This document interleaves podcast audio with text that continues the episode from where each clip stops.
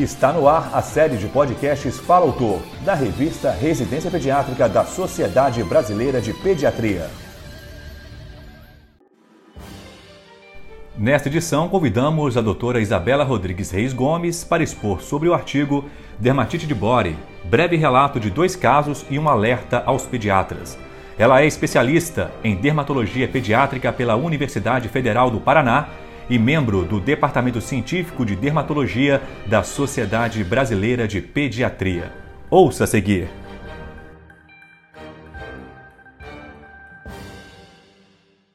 A dermatite de contato alérgica em crianças é uma entidade clínica cada vez mais reconhecida.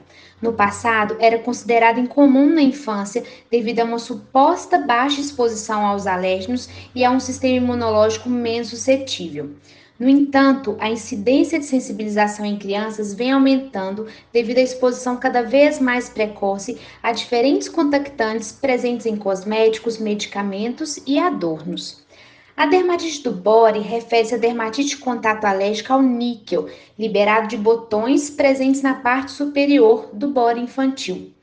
Relatamos dois casos semelhantes, dois lactentes, um de nove e outro de seis meses, que apresentavam uma placa eritemato-descamativa em ombro esquerdo, bem delimitada.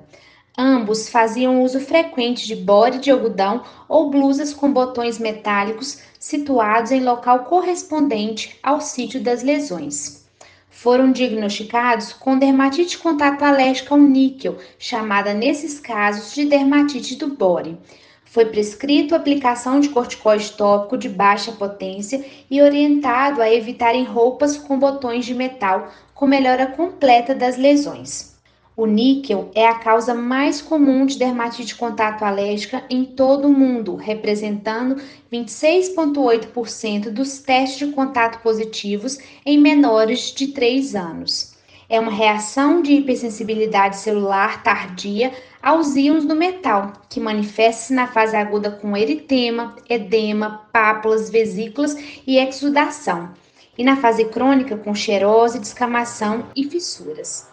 As principais fontes de sensibilização são bijuterias, fivelas e botões metálicos. O diagnóstico pode ser confirmado com um teste de contato e o tratamento das lesões é realizado com corticóides tópicos ou com inibidores da calcineurina, como o tacrolimus e o pimecrolimus. Este relato tem como objetivo alertar pediatras e cuidadores quanto a essa fonte metálica de sensibilização precoce e alertar para este diagnóstico. Se há um eczema isolado e localizado na região do ombrinho, lembre-se da dermatite de contato do body. Você ouviu a doutora Isabela Rodrigues Reis Gomes expondo sobre o artigo Dermatite de Bore, breve relato de dois casos e um alerta aos pediatras. Para ouvir todos os podcasts, acesse a página da revista Residência Pediátrica na internet. O endereço é residenciapediatrica.com.br barra mídia barra podcast.